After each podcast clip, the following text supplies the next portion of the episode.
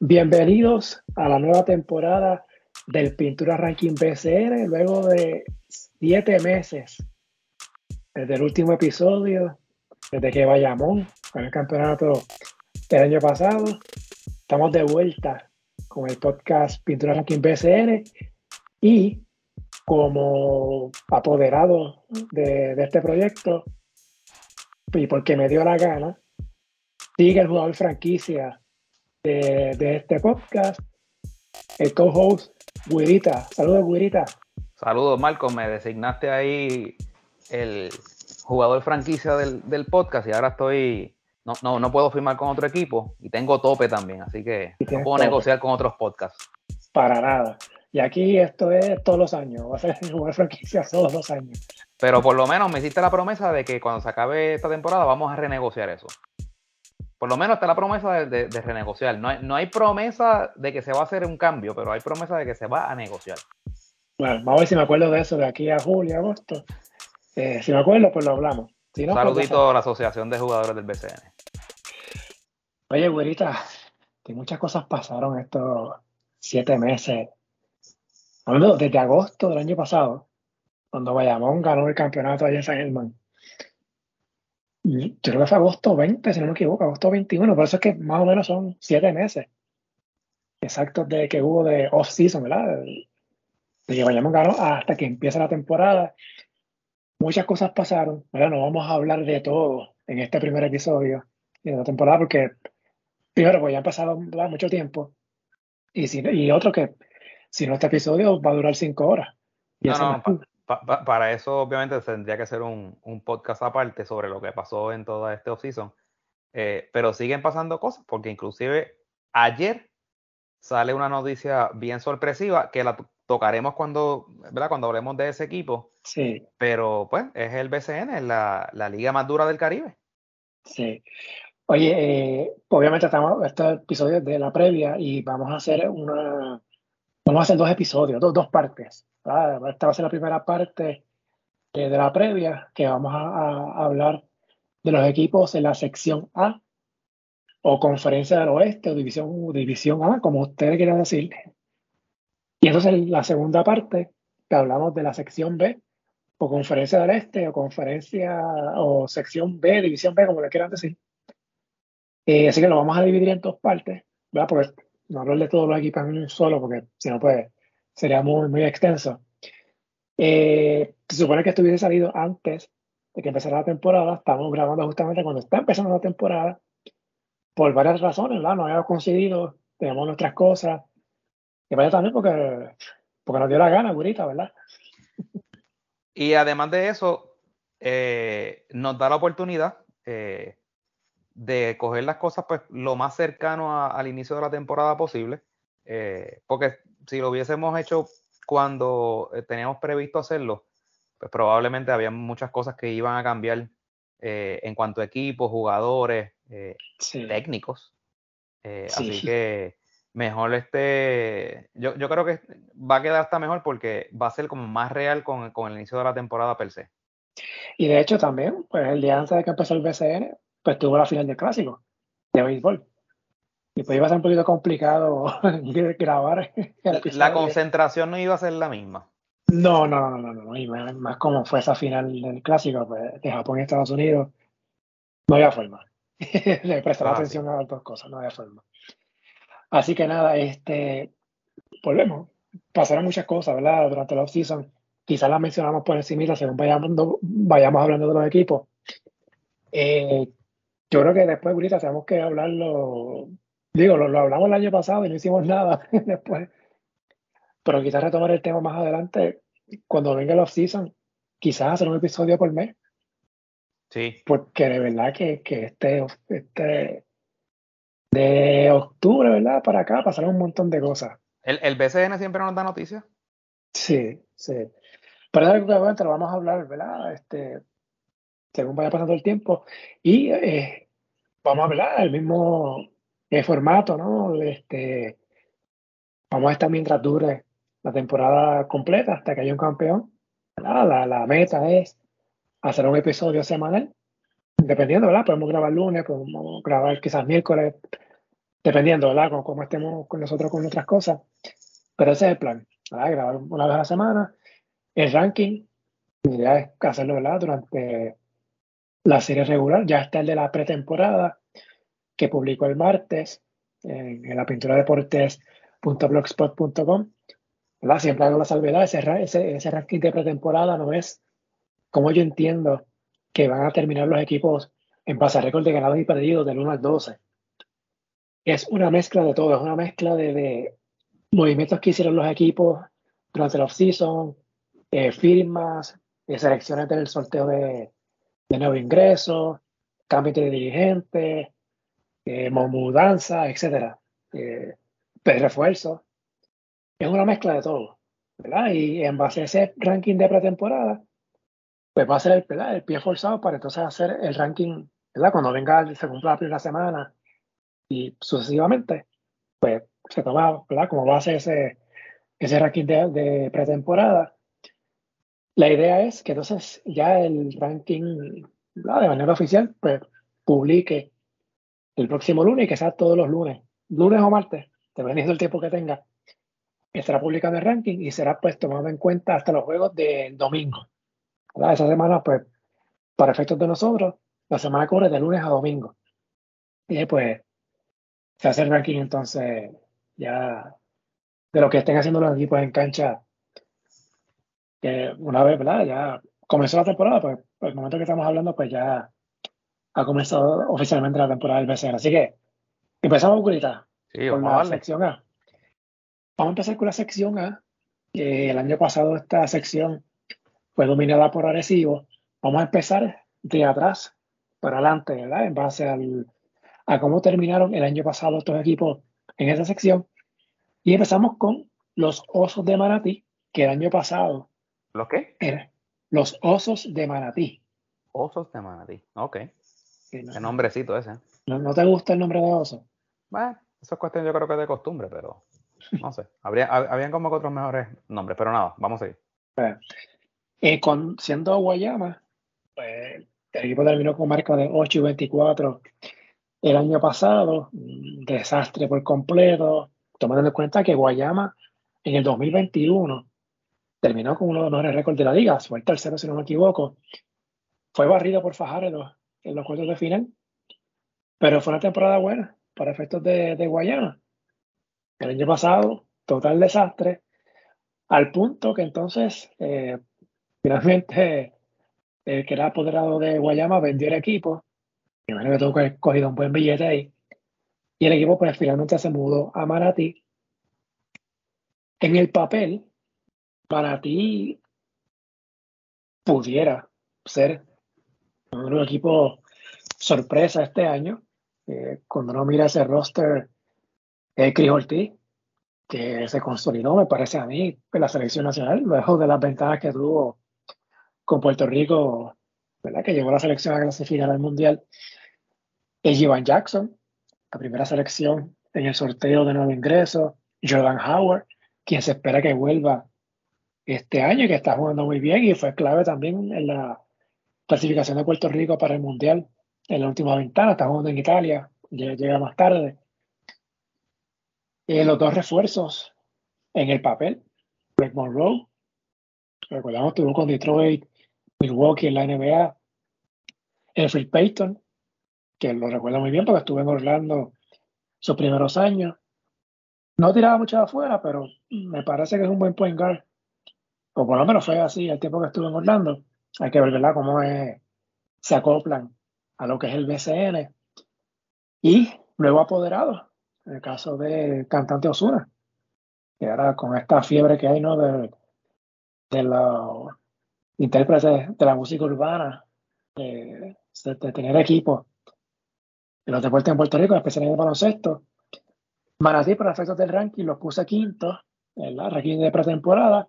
Grita, ¿qué te parece el caso de, de Manatí para este Pues Manatí lo que hace un cambio de, de venue, de ciudad, de logo, pero sobre todo lo que hace el dinero. Eh, en Guayama, eh, no es que lo que Rafa, ¿verdad? No, tuviera para operar el equipo, pero como que no se veía ese, e, esa inyección económica y también no, nunca sabremos, ¿verdad?, qué era lo que pasaba, que muchos de los estelares, eh, a, pesar de que eran drafteados en, en, Guayama, pues no les querían jugar. Eh, caso de, ¿verdad?, el más conocido, Tyler Davis, Jan Clavel nunca volvió, y, y, así por el estilo. Pero no hace más que este muchacho que es cantante coger el equipo y automáticamente como que eh, había emoción, entusiasmo, entonces muchos jugadores querían ir para allá. Y por lo menos, como tú dices, en el papel, si le vienen todos los jugadores, ese equipo podría ser incluso contendor al título. Eh, porque estaríamos hablando, ¿verdad?, de, jugadores de alto nivel. Eh, pero todo es un veremos pues veremos si viene eventual Tyler Davis, que, pues, que nunca ha pisado un tabloncillo aquí. Eh, veremos si le llega eh, Jordan Howard, veremos si le llega el otro. Eh, y entonces, pues, en lo que la chava ahí viene, yo creo que por primera vez en muchísimos años, y tú me corriges, Marco, si tú te acuerdas, el BCN este año no hay equipo que uno pueda decir que es un equipo flojo o es la cherry del torneo. Este, en temporadas pasadas, incluso la pasada, uno por lo menos podía decir como que, pues, mano, a lo mejor este, qué sé yo, Humacao es uno de los equipos más flojos, o Mayagüez, o San Germán, pero ya tú ves lo que pasó el año pasado. Así que e, en, el caso de, de, Manatí, pues uno podría decir que podría tener una buena temporada, pero va a depender de muchos factores. Eh, cohesión, ¿verdad? Química, eh, qué jugadores le vienen, si los refuerzos le rinden. Eh, han añadido buenas piezas, por ejemplo, añadieron en cambio a, Isaac Sosa, eh, que, ¿verdad? Que, siempre ha sido un buen tirador en esta liga. Este, así que pues quiero pensar que van a tener una buena temporada, pero es como que bien, bien, bien difícil de predecir. Menciona el caso de Sosa, que fue cambiado de Santurce a Manatí por Alfonso Plomer que firmó con el equipo, no sé si recuerdas, si viste la foto de Plomer con Osuna, firmando el contrato, y al tiempo después lo cambian. Pues, me llamó la atención esa, sí, esa, movida. Esa, movida fue, fue bastante sorpresiva, no extraña, sorpresiva. Porque todo parecía indicar que, que él estaba ¿verdad? conforme con, con, jugar con ellos. Sí. Eh, también el caso de Jivan Jackson, ¿verdad? si vienen, me encantaría que jugara eh, con Manatí, ¿verdad? En el BCN. Y que, ah, que, y que callara muchas bocas, ¿verdad? Por, lo que pasó, lo ocurrió el año pasado referente a la, selección nacional. Iván Ríos es el dirigente, eh, ha estado ya en varios equipos Iván, y ahora está con, con Manatí. Así que veremos, hay muchas expectativas, ¿verdad? Con, con este equipo. Eh, a mí Manatí lo que me preocupa es por qué Manatí, qué es lo que tiene Manatí por, o sea, que sí, Felo Rivera mudó eh, lo que era Quebradillas a Manatí. cuando tuvieron? Dos años. No, no, no, no tuvo éxito. Hace tres años o, dos años se intentó tener franquicia allá, no se dio. Eh, y ahora pues, finalmente, pues, ah, de hecho, lo que es Humacao hoy día, originalmente iba a ser Manatí. Sí, así es. El señor Cambo. Ajá. Y fue entonces, y, y fue mudanza, porque la, liga lo catalogó como una mudanza. Sin haber jugado Manatí, pues se mudó a Macao. Y ahora pues, viene entonces con, con, a través de, de Guayama, de la mudanza de Guayama. Una cancha buenísima, la de Manatí, pero vamos a ver. no, no sé. Tiene éxito. Yo, yo creo que hay un factor, eh, factor tiene un buen recinto, eh, bastante nuevo y con buena capacidad.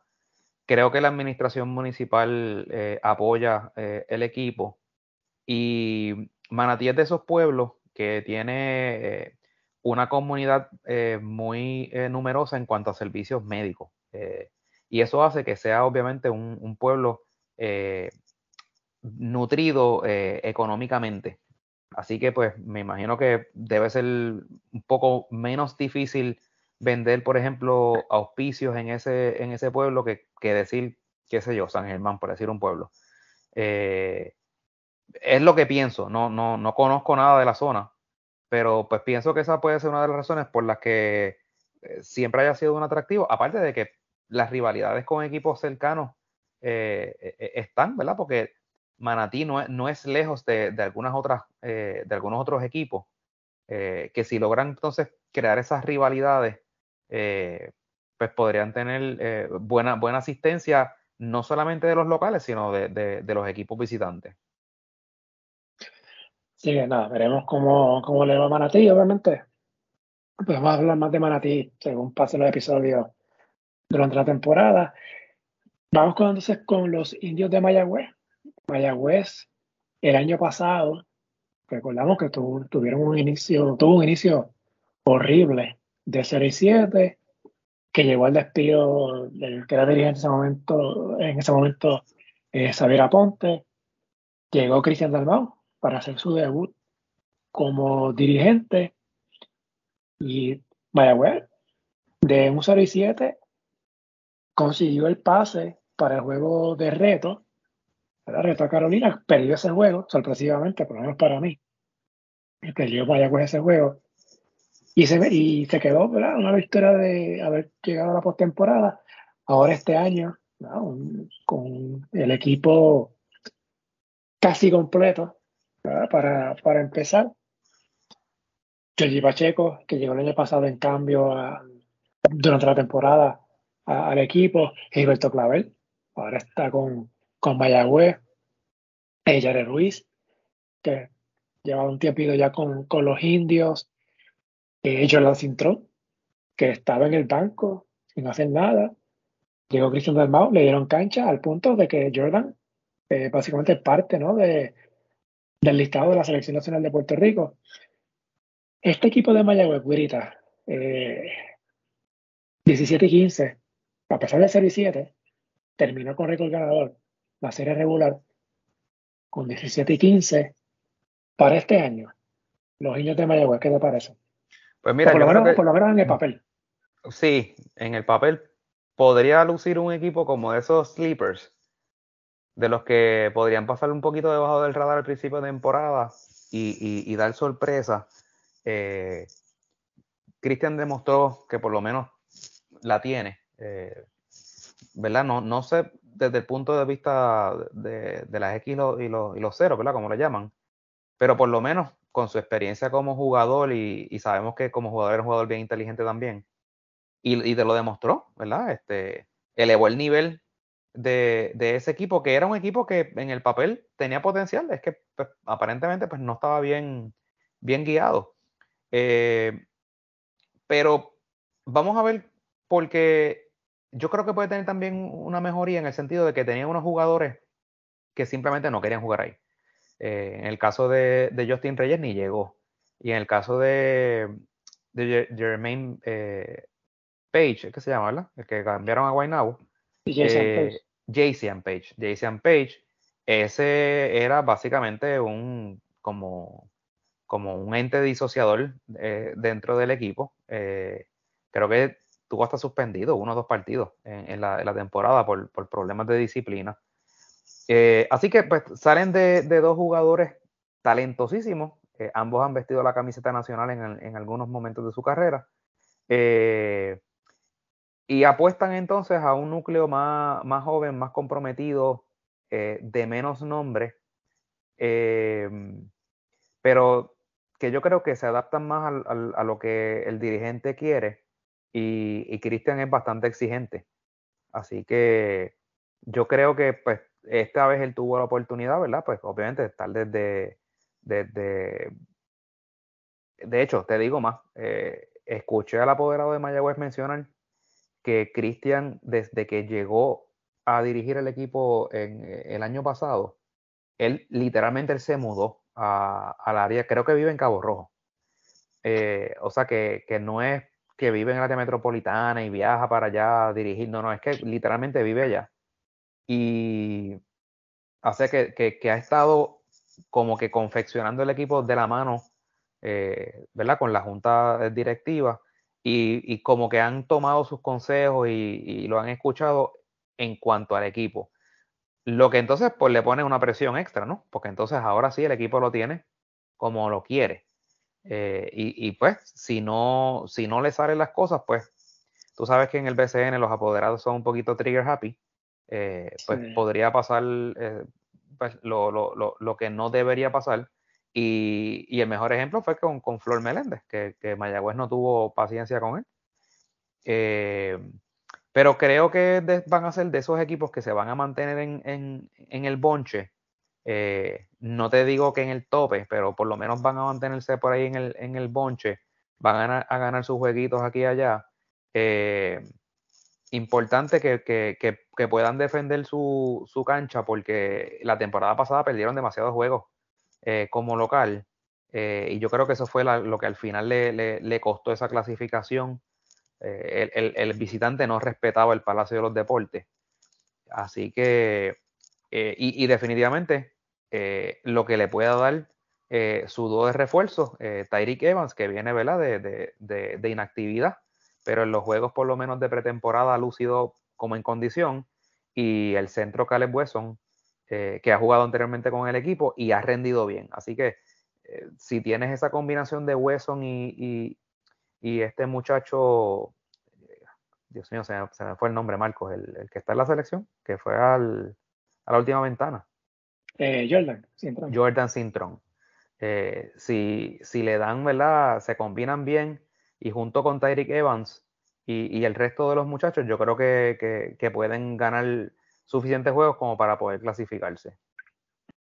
Mencionar el caso de Tyreek Evans y uno se nombre a, a los que ya mencionamos, de Greg Monroe, Jeffrey Payton, y de lo que vamos a ver más adelante, el caso de Hassan Whiteside y Brandon Knight con quebradilla muchos nombres, muchos jugadores NBA que muy bien pudiera estar jugando, pudieran estar jugando NBA ahora mismo. No sabemos las razones por las cuales no están en la liga. Eh, pero si no, ¿verdad? si se deja llevar por nombre, pues, eh, pues hay un nivel considerable. Hay que ver Cómo, cómo vienen acá. Porque muchas veces muchos de estos NBA son cohetes explotados. Eh, y eso, claro, y, eso, eso es un factor. Eh, muchas veces los, los, apoderados quieren vendernos como que, mira, este que jugó en NBA, sí, está bien, pero jugó en NBA hace cuánto, o, qué hizo en NBA, tú sabes, pues sí, estuve en la NBA, en un roster, pero claro, eh, en el caso de los que mencionas, pues han sido jugadores como Whiteside, ¿no? Eh, tuvo sus buenas temporadas con Miami, eh, Tyreek Evans tuvo sus buenas temporadas también, ¿sabes? Pero obviamente estos son momentos distintos ya de, de, sus carreras. ¿Qué puedan, que, pueden lucir en, en estos momentos? Pues eso, eso está por verse, pero por lo menos tienen la experiencia de haber jugado en el mejor baloncesto del mundo. Sí, sí vamos a ver cómo, cómo vienen esos jugadores y bueno, vamos a hablar de WhatsApp y de Nine cuando hablemos de los, de los piratas, porque precisamente vamos a hablar de los piratas de Quebradilla, que también tuvieron el año pasado 17-15, el cuarto lugar en esa sección A. Quebradillas, recordamos que tuvo un inicio bien bueno el año pasado. Y luego llegó Gary Brown, eh, hubo expectativas, no se cumplieron. Al final de cuentas, este equipo de quebradillas quedó eliminado en cuartos de final, que no fue sorpresa, porque perdieron con Bayamón, eventual campeón eh, de la liga, pero fue por barrida. Eh, hubo un par de juegos cerrados que Quebradillas pudo haber ganado, pero en general dominó Bayamón y Quebradilla tuvo una, mala, racha malísima, terminando la serie regular que se combinó con la postemporada. Ahora, sorpresivamente, salen del área de uso, que fue escogido el dirigente del año. Llega Pachi Cruz, de Arecibo, vamos a ver dos capitales más adelante. Y hay unos cambios eh, en este equipo. Salen de Gary Brown precisamente, lo enviaron a, a Guaynabo reciben a Taekwondo Rolón eh, como parte de, ese cambio. Philip Wheeler, Carlos Emory de los nativos tuvieron buenas temporadas el año pasado. Los refuerzos que mencionamos, Whiteside y Brandon Knight. Eh, esa Piñero, hay que ver cómo viene de, la lesión, si finalmente juega, cuánto tiempo juega. Pero me parece que quizás la, firma principal de quebradilla este año fue la del dirigente, el caso de Pachi Cruz. Los Piratas, Guirita, ¿cómo los tienes este año? Luego de un año, un final del 2022 bastante complicado. Y otra cosita, eh, ¿te apuntaste en el abono de los Piratas que son gratis? No, porque como yo no estuve apuntado el año pasado, no estuve abonado el año pasado, no ah. cualifico. Caramba. Si no hubiese estado ahí con mi abono gratis. Pues mira, eh, ¿qué te digo? Cuando la movida más interesante o más importante que hace un equipo es la del dirigente y no la de la plantilla, pues, pues es preocupante en el sentido de que pues, otros equipos mejoran y si tú no haces nada por, por mejorar y te quedas básicamente igual, eh, pues puedes estar en una desventaja, ¿no? En el caso de, Quebradillas, pues no empieza Philip Wheeler, tú me corriges, no ha llegado todavía, eh, que fue figura central en ese equipo el año pasado, sin duda alguna. Sí, eh, y entonces, pues, está por ver lo que hablamos ahorita, está por verse qué le pueden dar los dos importados, porque el, del año pasado, salvo el, incidente que tuvo, ¿verdad? Que le costó 15 partidos de descanso, eh, pero fue muy bueno. 15 juegos de vacaciones. De vacaciones, sí, porque pues, pues, sabes el incidente, pero nada. Eh, pero sabes que le rindió muy bien. Eh, ahora hay que ver entonces qué puede hacer Whiteside, que en sus tiempos en la NBA era más conocido por ser un jugador defensivo. no tanto un jugador, ¿verdad?, de, de poner números ofensivos. en el caso del que tenía el año pasado, pues era un jugador dominante en ambos lados de la cancha. Así que, ¿quién va a, a poner eh, los puntos? Pues eso está por verse. Nota curiosa, en Quebradillas hasta el otro día eh, habían vendido a, al, refuerzo, al point guard que, había venido en años anteriores con ellos. Eh, se me escapa el nombre ahora. Sí, tú, Holloway. To Holloway, que de hecho, entonces vi que lo ahora lo anunciado, este, creo que Santurce lo había anunciado. Este, o sea, como que pues, en, estas cosas que pasan eh, en la liga. Según, según, según Keating Wush, eh, supuestamente eh, era Whiteside y Knight. White, pues la, la, cosa era si firmara, si era para firmar a Whiteside, tenía que ser conjunto con Brandon Knight. Ah, que era un, era un paquete. Era un, paquete, era un combo, era un combo, sí. ok. Y por eso fue que entonces, y ciertamente, el caso de Hassan Whiteside, que es una buena firma en el papel, ¿verdad? Hay que ver con el BCN. Pero estamos hablando de un jugador que fue líder en rebotes en la NBA y de los principales en bloqueo. Así que, de una presencia en, el interior que debería ser sólida para los piratas. Así que, pues caramba. Sí, y, y, y Brandon Knight fue un, tuvo una temporada con Phoenix en la NBA. Así que volvemos en el papel, pues es una buena combinación. Hay que ver si funciona. Así que pues, para arriesgar esa movida, pero si quieres conseguir un hombre grande como Whiteside, pues lo tienes que hacer, tienes que arriesgarte. Vamos a ver si, si se le da a, a quebradilla. Sí, vamos a ver la, la, condición que vienen esos, esos muchachos que creo que estaban jugando en la G League. No, así que Está por verse.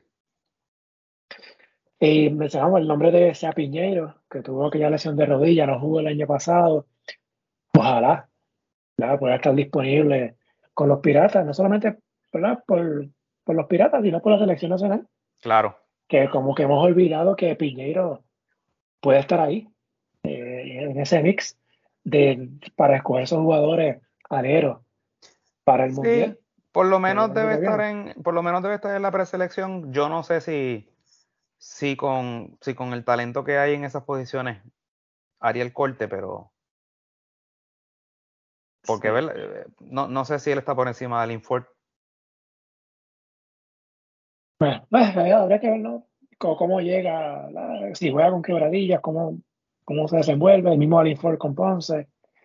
Pero mm, no, no, quisiera hablar de selección, hay, hay, temas de selección que quisiera hablar. No, no, no, no, te puedo ni tocar el tema porque te, me vas, te me vas. Sí, me, me voy y queremos, ¿verdad? Y no equipo por equipo. Pero vamos a hablar de selección, no sé si hoy, pero eventualmente vamos a hablar de selección porque hay unas cositas ahí con el calendario que, que no me gustan. Y tú sabes cómo me pongo con ese tema. Sí, yo, yo, sé que para ti eso es un tema bien, bien neurálgico, así que... Sí. Vamos a quedarnos en BCN. Sí, no, exacto, vamos a quedarnos en BCN. Para efectos de, de, este primer episodio. Y así que nada, vamos a ver qué, qué pasa con los piratas. Oye, güerita, ya pueda quebradilla número dos en el ranking. no sé, no sé si, si, si, se me fue la mano ahí. No, pero hay una, una, serie de factores, obviamente. Si esos jugadores les rinden, pues pueden ser, pueden ser jugadores buenos. Sí, sí, sí. sí. ¿Y la firma de Pachi como dirigente? Ah. Next. Pues lo que pasa ahí. Vamos a ver, vamos a ver. Ahora, ahora es que tiene que demostrar. Pues, pero tiene tres campeonatos y parece el campeonato en su resumen como coach. Este, y, Julio Toro dirigió a los indios de Mayagüez en, en, una ocasión en la Liga Puertorriqueña y. Ajá. Está bien, no, es lo mismo, no es lo mismo con violín que con guitarra, este, Marco. oye, yo sé que ganar en el BCN no es fácil, pero cuando tienes una plantilla como la que tenía en Arecibo, pues no debe ser tan complicado como, como en otros sitios. Ay, ay, bueno. Vamos a ver. bueno, vamos con, bueno, quizás no, con la sorpresa del año pasado. Los Atléticos de San Germán, subcampeones. O sea, pasaron 25 años para ver a San Germán jugar en una serie final. Creo que había sido en el 97 con Eric Casiano siendo la figura en el que es hasta la fecha el último campeonato de San Germán. Y ahora es lo que fue su primer año como dirigente, Casiano llevó a los Atléticos hasta la serie final, en una de las corridas más llamativas de playoff que hemos visto en tiempos recientes en el BCN. San Germán le gana a Santurce en primera ronda. ¿Te acuerdas de aquellas situaciones? Vergüenza de sus dinero, las peleas, las suspensiones. Hasta el tabloncillos húmedos. Sí, no, pero, pero no sé, que, que ir por orden. Entonces, la semifinal frente a Arecibo, eh, dominando lo que eran los entonces campeones capitanes, y entonces la final contra Bayamón, el juego, el, lo que mencionaste del tabloncillo, que yo, yo, yo tengo mi teoría de conspiración con ese, con ese juego. Eh, y además se quedó a, dos victorias del campeonato. O sea, ¿quién lo iba a pensar? Un equipo que fue sotanero el año, el año anterior, el 2021, en el 2022 se quedó a dos victorias del campeonato, güerita. Este año San Germán básicamente repite el núcleo del año pasado, quizás por la ausencia. Sí, tiene una ausencia notable. En la de Onsi Branch. Pero el resto, ¿verdad? Regresa. Eh, los planes son que Nate Mason y los de Holly Jefferson se reporten al equipo a algún momento de la temporada. Y en lo que ellos llegan, van a estar Norris Cole y Tony Bishop. Tony Bishop ha sido el refuerzo, ¿cómo te diría? Este, bueno, no, no quiero decir la palabra, pero es que muchos equipos confían para tenerlo en lo que llega el otro refuerzo, así que ya ha producido Tony Fischer. Yo creo que le hace el, trabajo difícil a la gerencia porque rinde tan y tan bien que es complicado cuando, porque se, se acopla bien a, a, los jugadores y lo ha hecho en todos los equipos que ha estado. Eh, lo hizo con Guainabo, lo hizo con Santurce, eh, con Ponce eh, llegó en una posición bien incómoda, pero como quiera estuvo ahí. y con San Germán tiene el potencial de ser un refuerzo, tú sabes, de mucho impacto. Y entonces, pues, imagínate, tienen la posibilidad de traer a, a Ronde Holly Jefferson, que es un súper refuerzo. y entonces el problema que tienes es que entonces sueltas a, suelta a, Tony Bishop y alguien lo va a coger. O sea, que, que pues sueltas uno que te está rindiendo, que probablemente te va a estar rindiendo, y sabes que le va a rendir entonces a, otro equipo. Que, y, tú sabes que el BCN es así. Eh, pasan dos o tres juegos y, hay un refuerzo que no, que no va a pedir con bola y automáticamente lo van a dar de baja. Y cuando San Germán saque a, Tony Bishop, ahí, ahí va a caer y le va a empezar a rendir que fue lo que pasó exactamente con Santurce, que lo dio de baja y Guaynabo lo cogió y, le rindió mucho hace dos años, ¿te acuerdas? Cuando se combinó con, que, tenían, creo que tenían tres refuerzos en aquella ocasión. Eh, sí. así que, pero en el caso de San Germán, eh, eh, lo del año pasado obviamente es como, como esas historias, ¿no? De, cuentos de, ¿verdad? Feel good stories, de esos de que eh, nadie se lo esperaba y, fue una historia muy, muy bonita. Eh, ahora, esto es una temporada nueva. ya demostraron que, pueden estar ahí, que pueden jugar, ¿verdad? Pues no, no fueron barridos, o sea, lucharon hasta el final, murieron con las botas puestas. Eh, con un equipo que no tenía así grandes nombres, eh, pero ahora tienen que demostrar que lo del año pasado no fue suerte. Y, como poco, como poco, tienen que igualar lo del año pasado. Cualquier cosa por debajo de eso es, considerado un, fracaso. Eh, así que, pues, ya, ya saben lo que tienen que hacer. y te digo una cosa, van a dar, van a dar muchos palos, ¿sabes? Van a dar muchos palos. Juegos que mucha gente piensa eh, que puede ser una victoria fácil, van a sorprender. Oye, este es el primer juego. Estamos empezando. no lo, yo, por 26 no lo, yo no lo quería, yo no lo quería decir. No lo quería decir porque, pues, obviamente, ¿verdad? No sabemos, ¿verdad? Los que nos escuchan, cuándo lo escuchan. Pero al momento, mientras escuchamos, eh, le están dando una josca de 26 al campeón en Bayamón. Así que, bueno, el primer juego, obviamente, y Bayamón no está completo. Eh, y es temporada regular. Y como diría alguien por ahí, los campeonatos no se ganan ahora en, en marzo. Exacto. este, pero llamativo, ¿no? Eh, este inicio de, San Germán.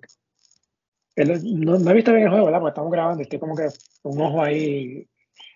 Eh, pero por 26, que empezando, eh, es llamativo este inicio de los Atléticos para esta temporada. Así que, Germán, yo, no sé si decirlo si, si no llegan a la final. Si, es menos de eso este año sería un fracaso, ¿verdad? Que no sé.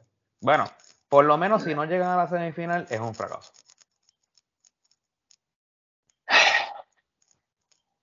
Bueno, que eso, bueno. Es que, sea, este año, de todos los equipos, en el papel, si tú, si, si te todos esos, todos esos factores en cada equipo y, y el papel de verdad representa lo que dice, se presenta una temporada bastante nivelada. Eh, quizá uno piensa que Bayamón está por encima del resto, pero no sé. Eh, no, me atrevería a decir todavía ahora mismo que si no llegan a, ese, a esa etapa, si será un fracaso, no sé.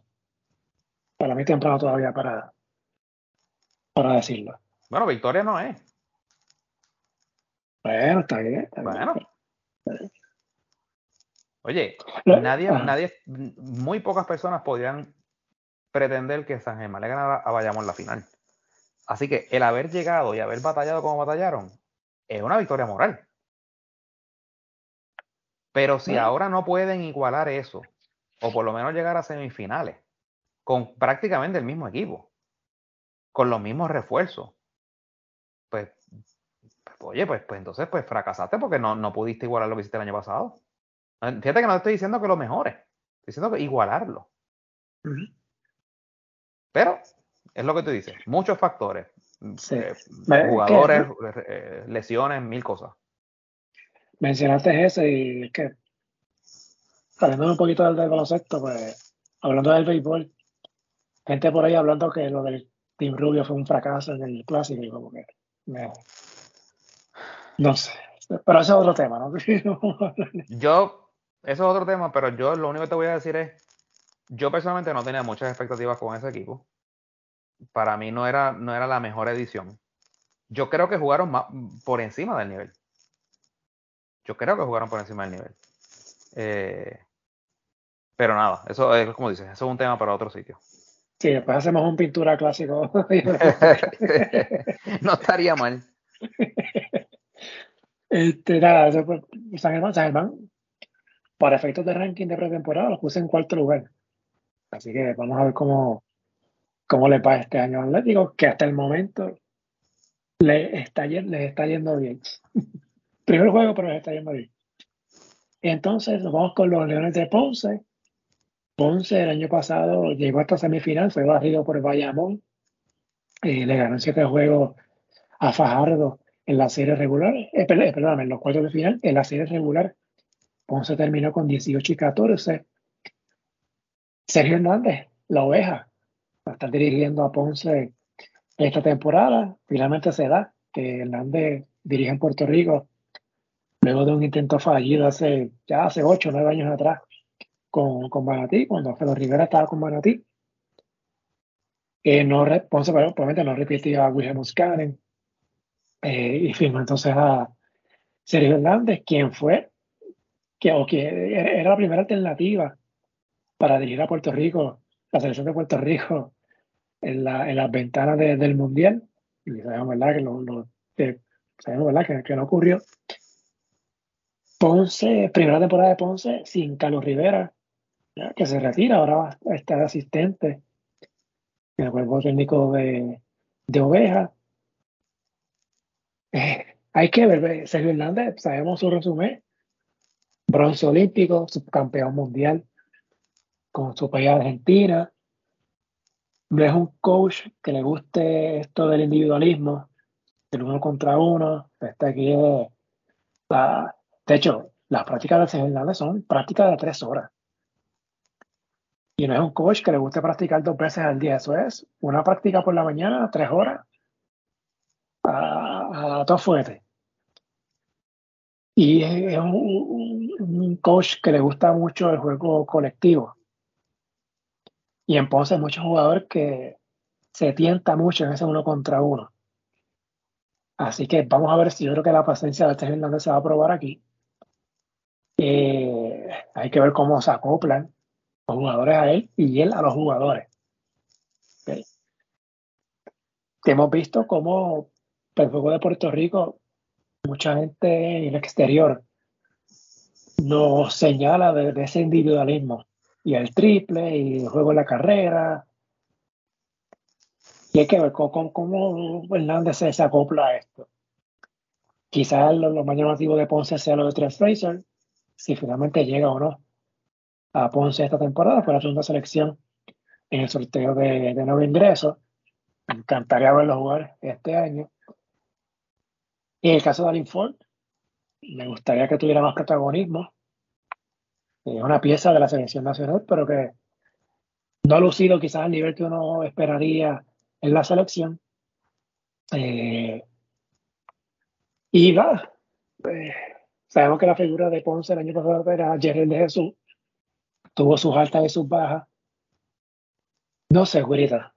Eh, como tú ya no dirigente como Sergio Hernández, uno puede quizás puede aspirar a, mucho, ¿verdad? Pero no sé si Ponce tenga las piezas que necesita Sergio Hernández para completar su misión en Ponce. Mira, eh, obviamente me gusta la movida de Ponce. Ponce eh, con esa movida demuestra que va en serio no estoy con esto diciendo, ¿verdad? Que antes no lo estaban haciendo, ¿verdad? Porque tampoco quiero que suene como que su anterior entrenador pues, no fuera de nivel ni nada por el estilo. Pero es lo que tú dices. Eh, el, Sergio Hernández trae un resumen bien pesado. Eh, tiene un estilo, ¿verdad? Que probablemente no se ajusta a lo que es el jugador de hoy en día del BCN. Y eso va a ser bien interesante. Yo lo comparo un poco como cuando Paco Olmos llegó al BCN, que chocaba mucho su estilo porque era un estilo bien estricto, eh, de exigencia y, a muchos jugadores no le gustaba ese estilo. Eh, y, la oveja es así. Así que si, si lo dejan trabajar, pueden ver los resultados. Creo que han hecho también unas movidas muy interesantes. El equipo de Ponce, si todas las piezas le llegan, tienen un potencial enorme. Eh, también vamos a ver si los refuerzos le pueden ayudar. No sé, ¿verdad? Eh, no, no, no sé no conozco mucho de esos jugadores, pero creo que por lo menos tienen la base, que es el, entrenador deluxe. Eh, tienen que dejarlo que establezca su, su juego. No le auguro a Yesrel de Jesús que va a estar en ese equipo mucho tiempo, porque no creo que se va a ajustar al estilo de juego de, del entrenador. Y, y el entrenador o va a pedir que lo saquen, que lo cambien, pero, porque... Ajá. Pero ¿cómo tú cambias un jugador que tiene un contrato de cinco años? Bueno, eh, lo que pasa es que Yesrel es valioso para muchos equipos, tú sabes. A lo mejor no encaja con la filosofía de juego de, de ¿verdad? De, Sergio, porque pues Sergio puede que tenga otro, otra visión de juego más colectivo, pero Yesrel tú sabes que es mucho one on one, tú sabes, mucho show. Eh, hay, un, hay un jugador en ese equipo que podría tener también problemas y, tú sabes quién es, que es un muchacho que es muy talentoso, pero que aparenta tener un poquito de problemas de actitud, que es el muchacho este, que es tres puntista. Sí, eh, Jamal. Sí, y sabes que el año pasado pues tuvo, tuvo problemas que de hecho no estuvo ni, ni en los playoffs. Se fue a jugar hasta otra liga. Sí, en Nicaragua. Es correcto. Así que eh, yo, yo creo que, que los Milda este año, pues, tú sabes, dijeron, no, vamos a, vamos a apostar a, lo serio y, pues vamos, si lo dejan trabajar, te lo digo, eh, claro, Sergio también está llegando. Eh, él puede ver los juegos, qué sé yo, por YouTube. me recuerdo cuando hicieron la entrevista, cuando lo estaban cortejando para la selección, pues que él decía que él veía los juegos por, por, por, por YouTube. No es lo mismo. ¿sabes? Tú tienes que estar aquí, tienes que visitar las canchas, tienes que sentir. Eh, y, él, y él va a empezar a, conocer lo que es el BCN ahora y, pues él hereda un equipo, ¿verdad? Eh, no, es un equipo que, lo ha armado él o, que las piezas han llegado porque él las ha pedido. Eh, así que eso pues también hay que ser un poco justos con él. Hay que ver qué puede hacer él con las piezas que tiene y, si le llegan las piezas, si, si, esa, se crea esa química, si le compran su filosofía de juego. son muchos, muchos factores. El caso de Santurce el año pasado con, con el entrenador argentino, el que llevó a, República Dominicana ahora al, Mundial. Tú sabes que pues, venía con un buen resumen también, un, técnico que había llevado a Argentina muchos triunfos, eh, y sabes que lo sacaron en, en, Santurce.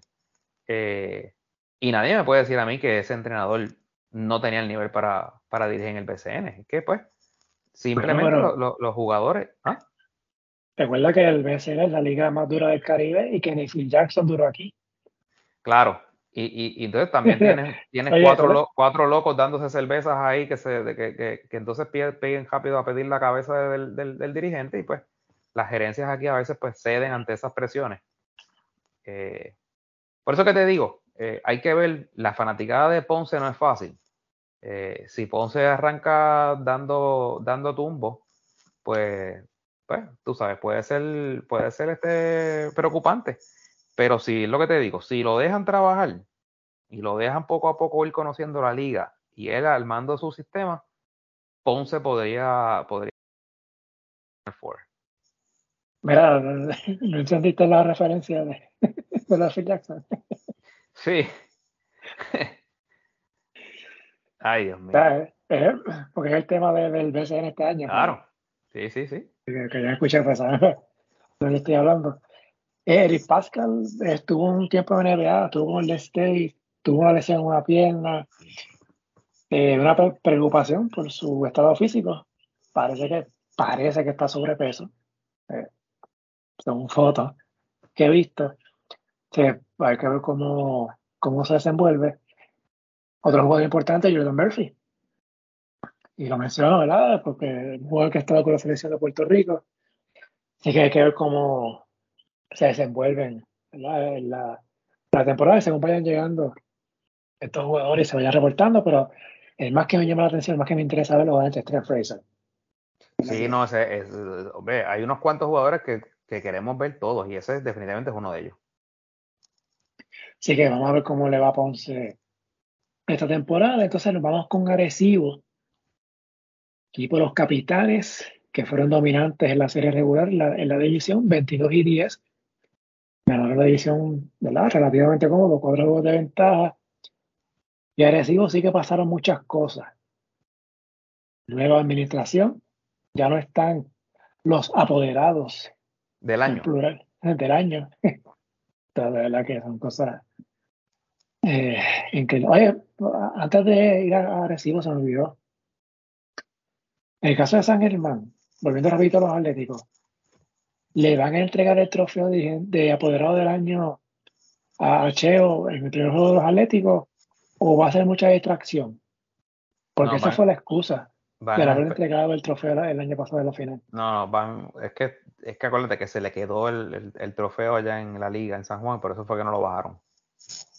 Pero es que, que según el presidente de la liga no lo hicieron porque no querían que hubiese mucha distracción y eso.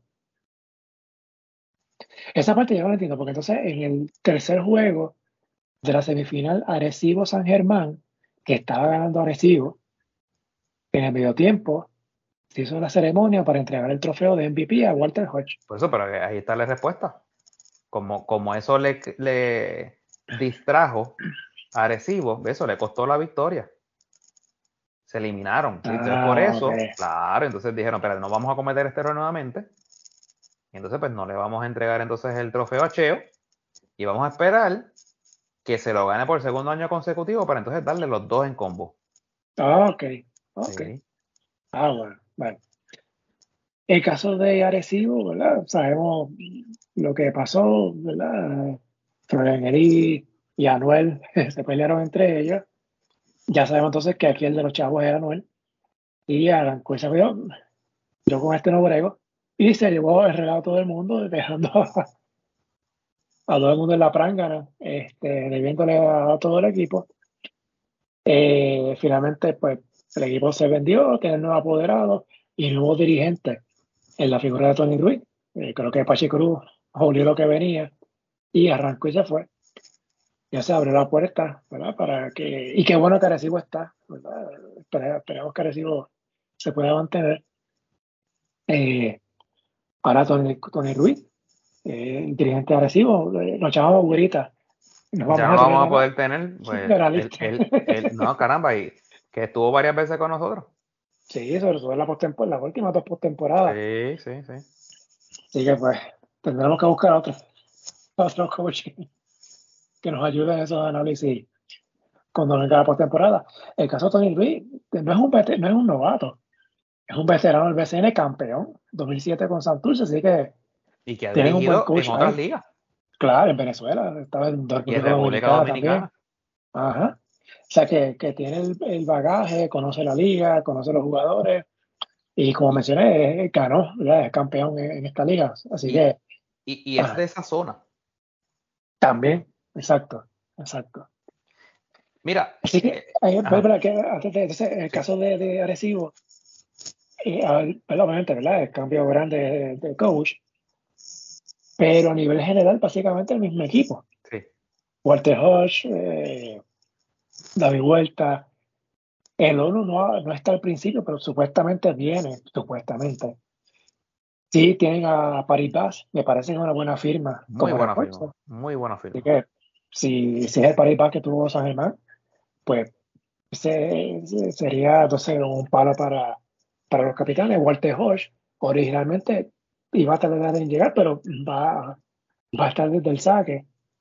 Eh, te lo mencioné cuando ese ranking, pues se pensaba que Walter Hodge iba a llegar más tarde. Y dice que Cristian Pizarro Clemente iban a asumir esa responsabilidad de, de armadores, pero Walter Hodge desde, el principio, así que es el MVP de la liga. En el papel recibo luce nuevamente ¿verdad? como un equipo contendor. Hay que ver cómo esta nueva voz, en el caso de Tony Ruiz, eh, le llega a, los jugadores que es un equipo veterano. Y Arecibo ha apostado mucho a esa veteranía. Yo tengo mi razón un poquito sobre eso.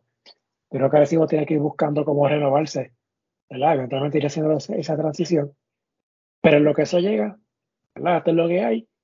Y en el papel, como muchos equipos parecidos, parece que luce bien.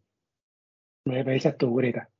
Bueno, eh, yo, yo creo que en Arecibo lo que hubo, pues obviamente fue mucho chisme. Eh, lo que haya pasado entre, entre los dueños, eso es allá ellos. Eh, y pues si había algún tipo de incumplimiento, creo que la, el nuevo, la nueva gerencia acordó seguir con los pagos. Eh, o sea, que, que, lo, que, en cuanto a eso, pues los jugadores no van a quedar desprovistos y como quiera la liga iba a estar pendiente, ¿verdad? De que, de que los jugadores cobraban. Yo creo que ahí el factor era más eh, un problema de, que los jugadores habían ya cobrado lo que por contrato habían acordado. Eh, lo, que ellos estaban exigiendo eran, pues lo que le llaman por ahí los el, doble contrato, ¿no? Lo, lo, que está escrito y lo, y lo otro es lo, que se acuerda eh, por el lado. Y, pues si es así, pues esa es la parte pues que se iban a quedar enganchados. Yo creo que al final la nueva gerencia se lo iba a, pagar y a cumplir, lo que para mí pues es un error, ¿no? Porque entonces estás condonando lo, lo, que sería algo en contra del reglamento. Pero nada, eso es un tema para otro día. En cuanto a la plantilla, es básicamente la misma. Lo único es que es una plantilla, pues un año más vieja, ¿no? Eh, en el caso de David Huerta, ya el año pasado te dio muestras de empezar a bajar su rendimiento al que nos tenía acostumbrado, ¿verdad? Que era un rendimiento alto. Eh, Walter Hodge, pues no llega, no llega todavía, o sea, le falta todavía un poco por llegar. Eh, pero tienen a Víctor Lee, que sigue siendo, yo creo que, ¿verdad? A, de Walter Hodge. ¿ah? Pero llega, llega, Hodge va a desde el principio. No, no, no. Pero va a llegar desde el principio, porque yo había escuchado que, que se iba a, no, vender los primeros juegos. Es lo que yo había escuchado. Bueno, yo vi que supuestamente va a estar desde el saque. Ok, pues nada, si está desde el saque, pues, pues, pues, ciertamente pues es una plantilla que en el papel, ¿verdad? Luce poderosa y combinada con Paris Bass, si es el mismo que, jugó con San Germán, pues, pues podría, ¿verdad? Dar candela porque sigue teniendo jugadores saliendo de la banca de, de, mucha calidad, como, como el mismo este... Ay, Dios mío, eh, hoy, discúlpame, hoy estoy que no me acuerdo de ningún nombre. Eh, el 44, el, el, centro de la selección. De Collier. De Von Collier. Este, ¿Verdad? Que, que, tiene, tiene piezas, ¿sabes? Es un equipo que tiene piezas para, para competir. Eh, así que yo creo que, que Tony tiene, tiene equipo. Eh, desde aquella edición que ganó campeonato con, con, con Santurce, Tony no había tenido la oportunidad de tener equipos buenos. Eh, había estado anteriormente en Humacao y pues, pues no, no, le dieron la oportunidad. Prescindieron de su servicio. Ahora tiene un buen equipo. Eh, y entonces, pues ahora sí, ¿verdad? Va a poder este, demostrar eh, sus habilidades como, como técnico. Pasa lo mismo que en Ponce fanaticadas bien exigentes, acostumbradas, ¿verdad? A, ganar, son inconformes. Eh, si, si, si Arecibo empieza a dar este tropiezos, pues sabes que empezarán este, por ahí, ya tú sabes, la gente a pedir este cambio de dirigente y demás cosas. Eh, y, yo creo que todo, la gente tiene que entender, eh, este año la liga está bien, bien, bien nivelada, bien nivelada. Yo no veo a nadie yéndose en escapada. Eh, de esas, de esos que se vaya así como que con un 10 y 2 o, algo así. Yo no sé, yo veo como que la, liga está como que bien difícil de, predecir. Así que el que pretenda este año que, algún equipo, tú sabes, se, va a ir solito, pues se, va a dar tremenda sorpresa. Pero, pero creo que Arecibo, ¿verdad? Con su veteranía, es un núcleo que lleva muchos años unidos. Eh, y, tengo que pensar que, deben ser de los mejores seis equipos de la liga al, final de la temporada regular. Sí, el otro refuerzo de Arecibo, Ron Harrison. Eh, bueno, supuestamente el ONU va a estar con, con Arecibo en un momento de la temporada, supuestamente, así que esperemos si pasa o no. Pero el caso de Paripaz, me parece que es tremenda firma como, como refuerzo para, para por lo menos iniciar la temporada. Así que veremos qué pasa con, con los capitanes. eh, que es de la franquicia del siglo XXI. La franquicia con más campeonatos, más finales, eh, súper consistente. Eh, se han desde el 2005, se han mantenido ahí. Así que veremos qué pasa con, con Agresivo. Así que creo que estamos, ¿verdad, Güerita? Con la primera parte. Sí, señor. Así que pues nada, esta, es, esta fue la primera parte del, del análisis pro temporada, empezando la temporada. Precisamente en el momento que estamos grabando, San Germán está ganando por 30 a Bayamón. Es así que no la vi venir. Así que pues nada, pendiente en el feed del podcast, que va a salir, no sé si el mismo día que salga este episodio, sino el día después. Se supone que este primer episodio salga jueves. Si no es el mismo jueves, entonces el viernes sale la segunda parte. Eh, el primer día, miércoles, seis equipos están debutando. El jueves hay dos juegos. O sea que van a haber un par de equipos que estarán debutando ya viernes. Así que pues, estamos más o menos ahí en ley de, pretemporada como tal para efectos de, de, este análisis. Así que nada, y esta fue la primera parte del análisis de, todo tipo en la sección A para, para esta temporada. Pero pendiente al fit, que para entonces para la segunda parte, o el mismo jueves o el viernes. Así que, Gurita, ¿nos escuchamos entonces? Seguimos.